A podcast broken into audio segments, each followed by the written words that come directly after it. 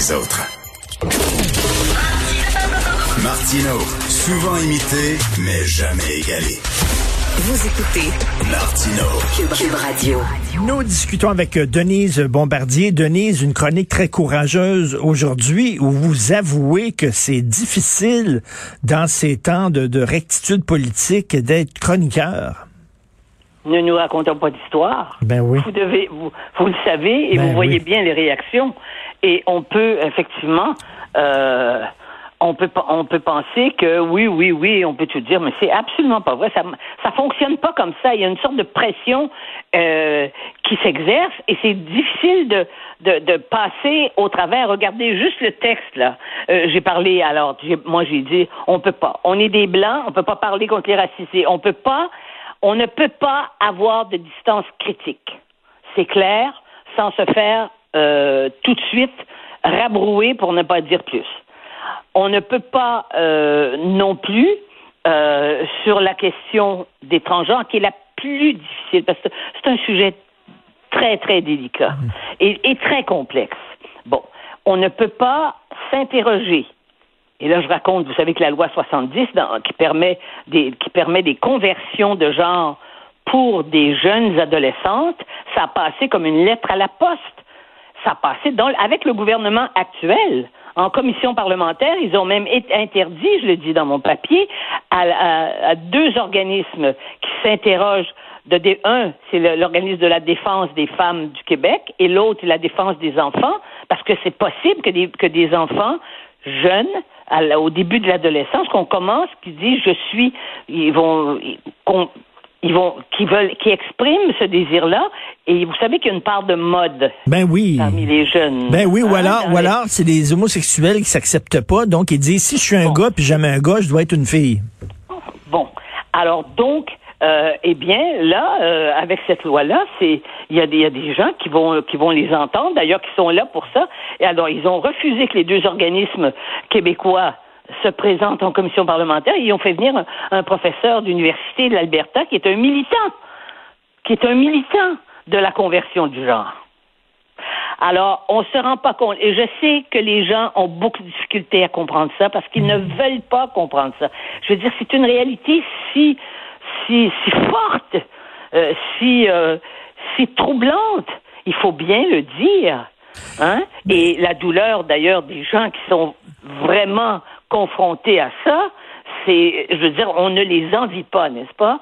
Et il faut les respe- respecter. Il y, a, il y a- il y a plein, il y a, il y des études qui le prouvent. Il y a plein de gens qui l'ont fait jeune cette transition et qui le regrettent, qui regrettent Bien ça. sûr. Il faut pouvoir en parler, mais comme vous dites, Denise, le, le lobby transgenre est très puissant.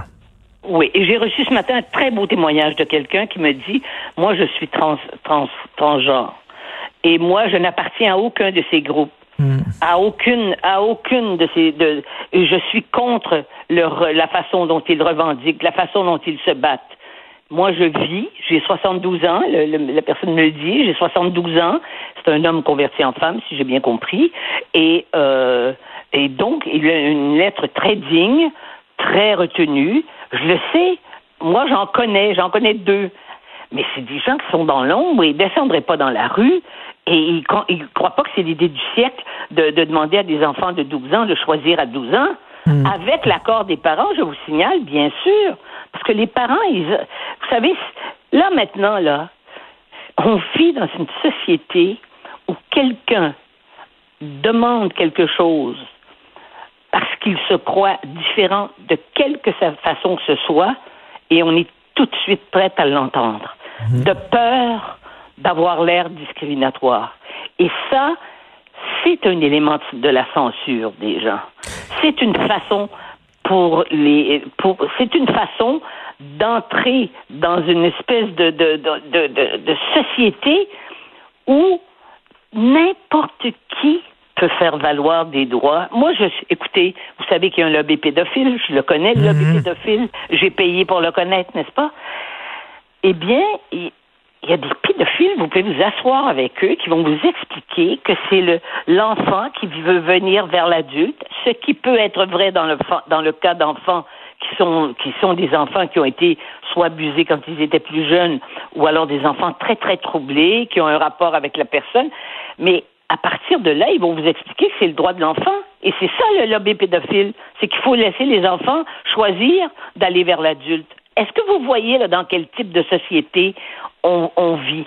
Alors, essayez d'avoir une distance, et c'est le rôle des journalistes. Le rôle des journalistes, c'est pas d'être militants, à, moins d'être militants eux-mêmes de la cause. c'est clair. Et, et, comme chroniqueur, là, on veut pas, on veut pas faire du mal à notre employeur. On veut pas mettre notre employeur dans l'eau chaude.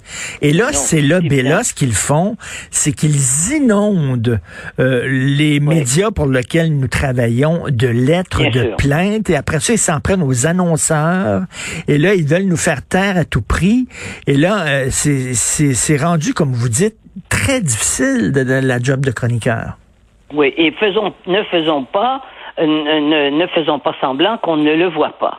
Et je cite le devoir en particulier parce que depuis quelques semaines, depuis des semaines, ils ont fait des papiers, nombre de papiers Hein, sur le thème des transgenres, en leur donnant la parole, en expliquant toujours, évidemment, le discours du lobby. C'est très, très troublant. Je me dis, mon Dieu, heureusement qu'Henri Bourassa, qui défendait la langue française, heureusement qu'il est mort, il voit pas ça.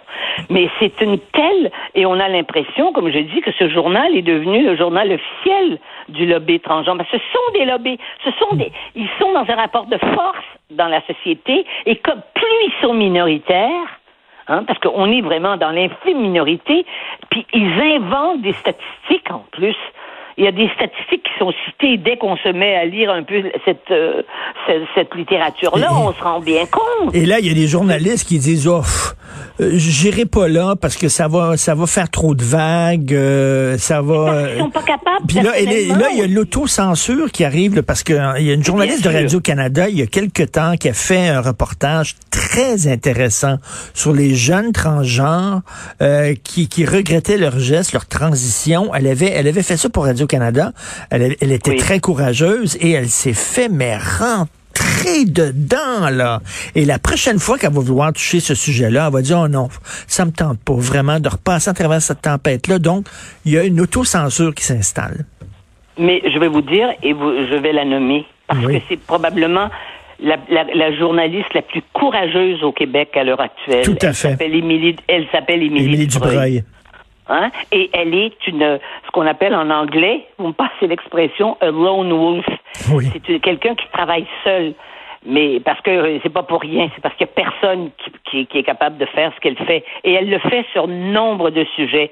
Et les sujets, justement, les plus pointus. Donc, elle mérite elle, c'est elle qui mériterait d'avoir un, grand prix de journaliste. mais vous savez qu'elle se met vraiment le mis de côté à Radio-Canada, boudée, puis tout ça, puis euh, c'est pas facile pour elle d'être là-bas, là.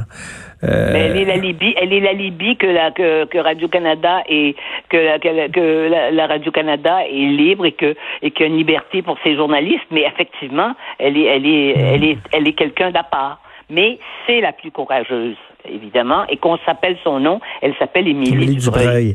Et son texte était très intéressant, mais vraiment, elle, était, là, au centre d'une tempête médiatique euh, qui n'était pas évidente. Oui, excusez-moi de vous interrompre. Non, non, ça va, allez-y. Une chose. Respecter quelqu'un, ce n'est pas prendre une distance critique par rapport à ce que croit et ce qu'est la personne on peut, on, respecte les gens, mais il faut être capable de les, de les, de, leur, de, de, leur poser des questions et de dialoguer avec eux. Ce n'est pas possible de dialoguer avec les militants des, des, des, des avec les militants des, euh, des lobbies. Ce n'est pas possible, je le dis aussi dans ma chronique, de, de, d'avoir une vraie discussion avec des, des, les militants les plus racisés qui existent et qui ne veulent et qui sont en fait, il faut le dire, il y a des racisés qui sont des racistes anti-blancs, c'est clair. Ça n'a pas de sens qu'on soit devenus des blancs. Ça n'a pas de sens maintenant qu'on doit dire, ben moi je suis une blanche. On n'a jamais, on n'a jamais dit ça depuis qu'on est né, vous et moi. Ça, on posait pas les termes, ça se posait pas en ces termes-là. On était des êtres humains, on était, on était des, on était des enfants, on était des adultes, on était des gens qui avions des, des, euh, positions politiques très divergentes, mais on n'a jamais, on n'a jamais fait jouer la couleur. Non, non, c'est- rendu extrêmement difficile de discuter avec ces gens-là. Ils veulent nous faire taire, nous discréditer, euh, font font tout ce qu'ils peuvent pour qu'on pour qu'on perde notre job. Donc, c'est euh, une minorité, c'est oui. pas la majorité des. des- on a- je veux dire, la proportion de Noirs avec, en, en tenant compte des, des Haïtiens, la proportion de Noirs au Québec, c'est quoi? Ce serait 10 à peu près? Je sais pas exactement là, mais c'est pas les.